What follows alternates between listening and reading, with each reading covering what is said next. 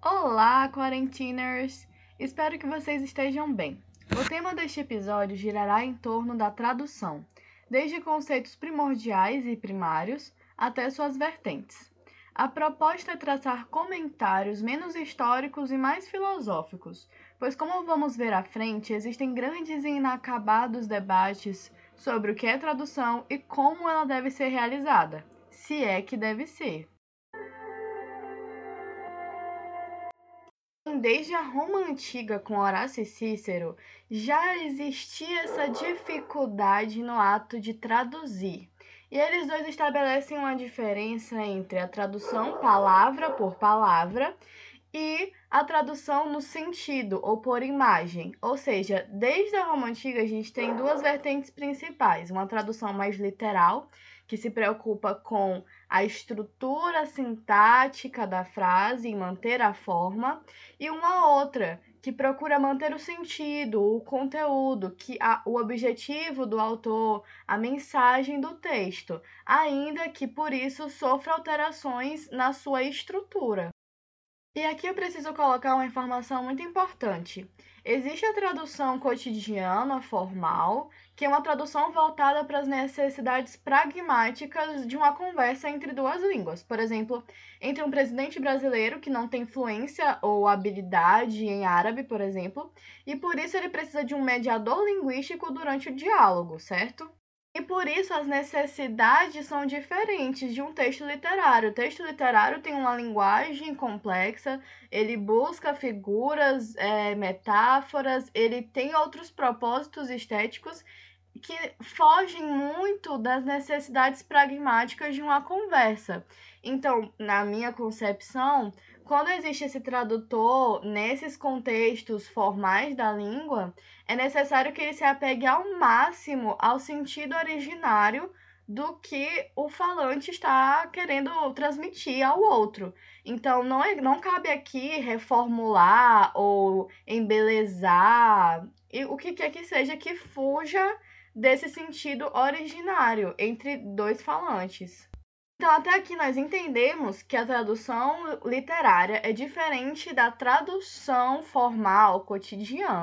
Porém, para quem sabe um mínimo sobre inglês ou uma segunda língua, já entende que existem termos, expressões, estruturas gramaticais que são bem diferentes do português, por exemplo. Então, na hora de transpor essas ideias ou transpor as formas, isso é muito complicado. Daí a teórica Susan, Susan vai falar logo de primeira. A gente tem que aceitar a intraduzibilidade entre duas línguas. Cada língua tem seu próprio sistema, seu próprio contexto cultural, e o contexto cultural afeta muito no sentido. É, e não tem como eu desejar que a língua portuguesa, por exemplo, tenha os mesmos componentes, a mesma história, os mesmos hábitos que uma outra língua. Então, na hora de traduzir, eu vou ter que aceitar esse fato e me apegar ao máximo ao sentido ou à forma. O que depende muito, porque em poesia existe um preconceito muito grande com tradução, porque se acredita que somente lendo o original eu vou ter acesso ao que o poeta ou o lírico realmente quis dizer ali. É, e outro problema é a forma traduzir a Divina Comédia é muito complicado, porque além de manter o sentido, você tem que manter a terça rima. E manter isso no português, que vem do italiano de quantos séculos atrás, é uma tarefa muito. Um equilíbrio entre esses dois seria a ideia da sabedoria do tradutor, como eu gosto de chamar, onde ele tem que ter esse, essa sensibilidade estética e linguística de saber até que ponto ele pode manter a forma, manter a estrutura e manter o sentido. Vai nesse equilíbrio entre os dois, porque se optar somente por um, é, é impossível a tradução. Por isso existia, um, existia e existe um preconceito muito grande com a tradução porque ela era vista, principalmente na modernidade, como a, a morte do texto, como uma impossibilidade. Você tem que saber a língua do autor para poder ler aquele livro no original. E daí a gente se questiona o que é um texto original, sabendo que todos os textos são amontoados de outros textos, são uma grande tessitura, não existe um único texto original. Essa tradução surge como um meio de releitura, de reinterpretação, onde pelo tradutor, que é uma figura muito importante, o texto pode ser uh, reescrito para um outro público, para uma outra época, mas mantendo esses sentidos originários. E vale ressaltar a necessidade do tradutor não somente ter o conhecimento entre a língua fonte e a língua alvo, mas também um senso estético e um repertório literário e cultural, porque somente por esse conhecimento dos textos literários ele vai poder ter essa sensibilidade estética e artística para com essa tradução. Nesse sentido, surge o teórico francês Porriquet, muito famoso pela sua hermenêutica e suas proposições filosóficas, no livro Sob a Tradução. Ele vai comentar sobre essa chatice, praticamente, entre ah, é possível traduzir, não é possível traduzir, e ele propõe um caminho mais prático, onde existem duas principais veredas. Ou a gente vai levar a obra para um novo público, ou seja, vamos levar o texto literário, por exemplo, é, Grande Sertão Veredas para o público da Alemanha, para os leitores da Alemanha, ou nós vamos levar os leitores da Alemanha até essa obra. Ou seja, no primeiro caso, a gente vai ser vai traduzir de forma cultural os termos brasileiros para que os leitores alemães tenham o maior contato, o maior, a maior facilidade ao ler o texto. Eles vão ter grandes dificuldades em relação a termos que são próprios da língua portuguesa. Já no segundo caso, nós vamos manter ao máximo as características da obra fonte e a obra alvo, ela vai ser um meio pelo qual os leitores alemães vão poder conhecer e imergir na literatura brasileira no livro em questão. Isso, nesse caso, existiam muitas notas de rodapé para explicar termos é, essenciais da língua fonte. Daí surge, é, surgiu recentemente a, o apagamento dessas notas de rodapés, porque todos agora temos, é, teoricamente, acesso à internet e ao Google, Portanto, o próprio leitor que se interessar e tiver dificuldade procuraria o significado da palavra ou da expressão. Em suma, a tradução pode ser conceituada de acordo com a doutora Rosemary Arrojo, e eu recomendo muito esse livro para quem está entrando nos assuntos de tradução. O livro se chama Oficina de Tradução. Ela faz apontamento sobre esse conceito de tradução, ao caracterizar essa como um palipseto, isto é, o texto que se apaga em cada comunidade cultural e em cada época, para dar lugar a outra escritura ou interpretação ou leitura ou tradução do, entre aspas, mesmo texto. São muitas leituras, suas muitas interpretações são muitos polipsetos. A tradução, como a leitura, deixa de ser, portanto, uma atividade que protege os significados originais, entre aspas, de um autor e assume sua condição de produtora de significados, mesmo porque protegê-los seria impossível. Portanto, defende-se aqui a ideia da tradução cultural, uma tradução que vai buscar ressignificar esses sentidos, que vai buscar aproximar a obra do leitor. Então, por exemplo, que é o corpus da minha pesquisa, O Pequeno Príncipe de 1943 de Saint-Exupéry eu vou levar esse texto e essa obra que se passava na Segunda Guerra Mundial para o leitor brasileiro do século XXI. E por isso eu vou ter que fazer diversas alterações na forma, na estrutura do texto. O Pequeno Príncipe tem muitas ilustrações em aquarela, então a organização dessas ilustrações com o texto, a, dinamicidade entre os dois, a relação entre os dois, isso é muito recapitulado e enfatizado pelo Ferreira Goulart, que é o tradutor escolhido para minha pesquisa. Porque O Pequeno Príncipe já foi traduzido por diversos tradutores, é, inclusive o Marcos Barbosa foi o primeiro pela editora G.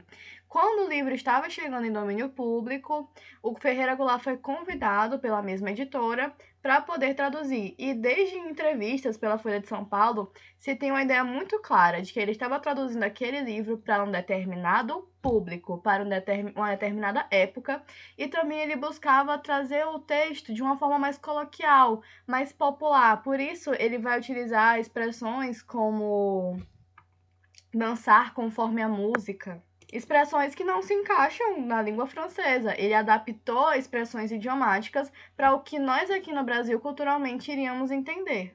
Por isso a tradução tem um caráter muito democrático. Nem todo mundo tem conhecimento de inglês e que dirá de alemão, árabe, japonês ou enfim, são muitas as línguas no mundo. E nós queremos ter acesso a essa literatura, ainda que nós não tenhamos o conhecimento linguístico dessa língua. Então, a tradução é essa forma de levar diversos clássicos mundiais, ou que nem precisam ser clássicos mesmo, clássicos é um termo complicado, mas enfim, é, para o Brasil, para os leitores daqui. Além disso, ele também permite que leitores em formação possam ter acesso a esses livros. O livro Don Quixote, que é o corpus da pesquisa da minha orientadora, ele foi extremamente reduzido em páginas pelo Ferreira Goulart, foi adaptado para um público leitor específico. E, por conseguinte, a tradução é o primeiro contato que os leitores têm com livros de outros países. Além disso, vale ressaltar também que na Reforma Protestante a tradução foi extremamente importante, porque por ela Todo fiel poderia ter sua própria Bíblia em casa para sua própria leitura. Então não se dependeria somente de um único interpretador e uh, comunicador da, do que a Bíblia diz, mas eu iria olhar na minha Bíblia e verificar aquelas coisas. Tange ao termo adaptação que eu anteriormente citei, a adaptação é diferente sim da tradução, contudo, não existe ainda uma pesquisa bem estabelecida com teóricos, conceitos estabelecidos, ainda não existe isso. Mas a adaptação, ela é um grau mais elevado da tradução. Ela realmente vai ter todos os seus mecanismos de tradução, so, ah, tradução voltados para um determinado público leitor. Ou seja, no caso do Pequeno Príncipe, é o leitor infanto-juvenil. Assim como ela altera a, quantidade de páginas, ela pode tirar ilustrações, ela pode acrescentar, ela pode embelezar, ela pode simplificar, ela pode explicar melhor. Ela tem essa maior liberdade para as ressignificações que eu já tinha explicado, tá bom? Assim, a adaptação geralmente é, vai caminhar pela tradução cultural, porque ela facilita a leitura do leitor alvo.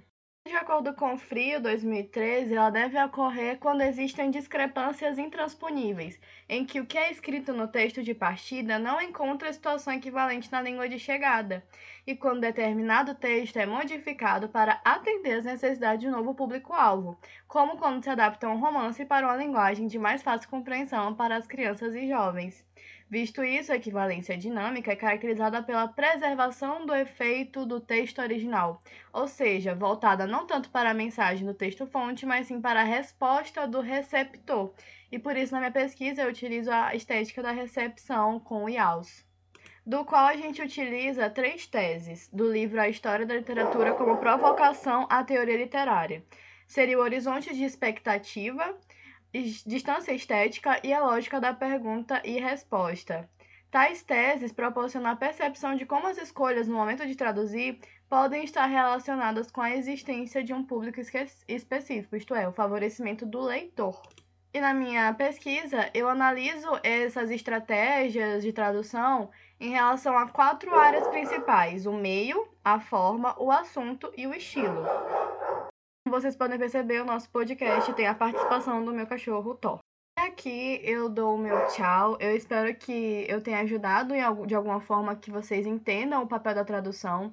Não encarem a tradução como a morte do texto, como o que tira a essência do autor ou a impossibilidade de traduzir.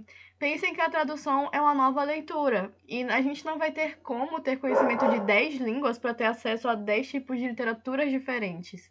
Então, valorizem a tradução, Claro que, assim, eu vejo ainda uma preocupação muito grande das pessoas em relação ah, qual é a melhor tradução desse texto, quem traduziu melhor, por exemplo, com a Divina Comédia.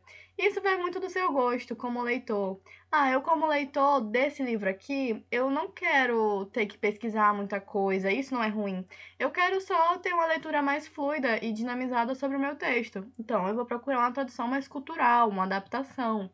Ah, não, eu quero realmente aprof me aprofundar na cultura daquele país, nas expressões dele, no, no, na história dele. Ah, então eu vou procurar uma tradução mais literal. Cada uma tem seus pontos positivos, negativos e vai de um gosto particular mesmo. Obrigada pela atenção, compartilhem o podcast e até mais.